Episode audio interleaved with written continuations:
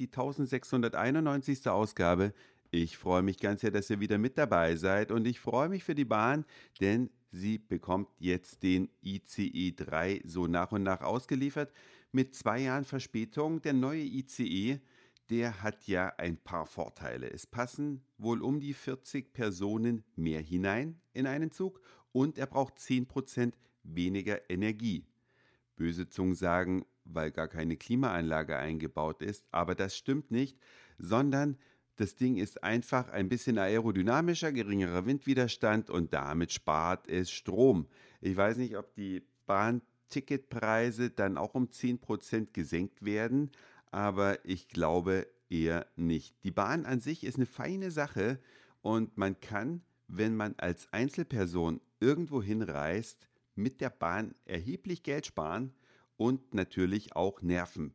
Bedingung ist, man fährt von einer ICE-Abgangsstation zu einer ICE-Haltestelle, ohne dass man irgendwo umsteigen muss, weil sobald Anschlusszüge zu verpassen sind, weil man eine Umsteigeverbindung hat, dann ist es schon wieder ein bisschen nervenaufreibend. Aber Bahnfahren für eine Einzelperson ist gar nicht so teuer, wenn man entsprechend zeitig bucht oder sich vielleicht auch eine Bahncard zulegt. Entweder Bahncard 25 oder Bahncard 50, wo man dann immer nur 50 Prozent des Normaltarifes bestellt. Braucht man aber manchmal gar nicht, denn ich habe eine Bahncard 50 beispielsweise, aber manchmal nutze ich das gar nicht, weil der Sonderpreis, den die Bahn anbietet, niedriger ist als die Bahncard 50 Tarife.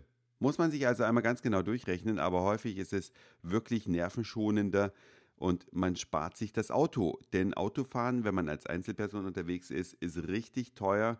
Man darf ja, wie ihr wisst, nicht nur den Benzinverbrauch rechnen, sondern auch die Abnutzung des Fahrzeugs. Bei zwei bzw. drei Personen sieht es meistens schon wieder ein kleines bisschen anders aus. Jetzt aber zurück zur neuen ICE. Der neue ICE sieht fast so aus wie der alte, ein bisschen Modifiziert ist er natürlich, um die neuen Anforderungen zu erfüllen. Und ich bin mal gespannt, wie es innen drin aussieht.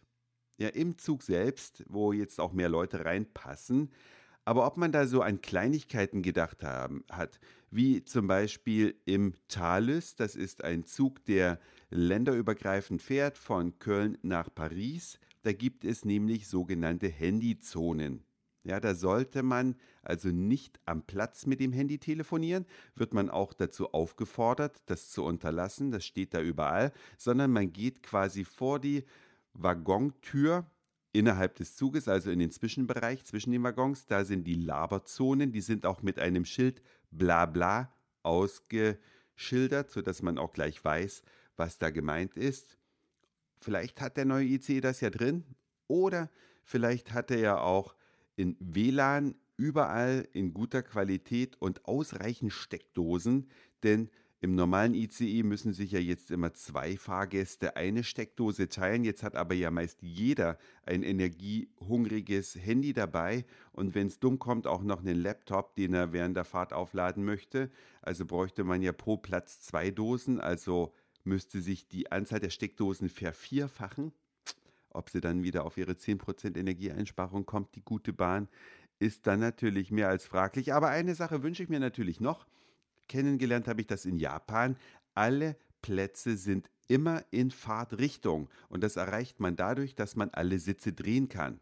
Ja, man dreht also den Sitz in Fahrtrichtung nur, wenn es mal wirklich bewusst gewünscht ist, dass man in einer Vierergruppe fährt, dann kann man die Sitze auch gegen die Fahrtrichtung drehen und dann hat man quasi so eine Vierergruppe. Bin mal gespannt, das sind ja Sachen, die es in Japan seit Jahrzehnten gibt, ob das die Bahn, Schrägstrich, der Siemens-Konzern, der die Teile ja herstellt, auch liefert. Vielleicht hat ja die Bahn die ein oder andere Überraschung. Wenn ich das erste Mal in so einem neuen Zug fahre, werde ich euch das auf jeden Fall zuerst berichten. Und aus Anlass des ersten ICE 3-Zuges, der nun an die Bahn übergeben wurde, gibt es dann also heute den dritten Nachtzug nach Hamburg. Das gab es, glaube ich, auch noch nicht. Das war's für heute. Dankeschön fürs Zuhören, für den Speicherplatz auf euren Geräten. Ich sage Moin, Mahlzeit oder guten Abend nämlich hier gerade gehört.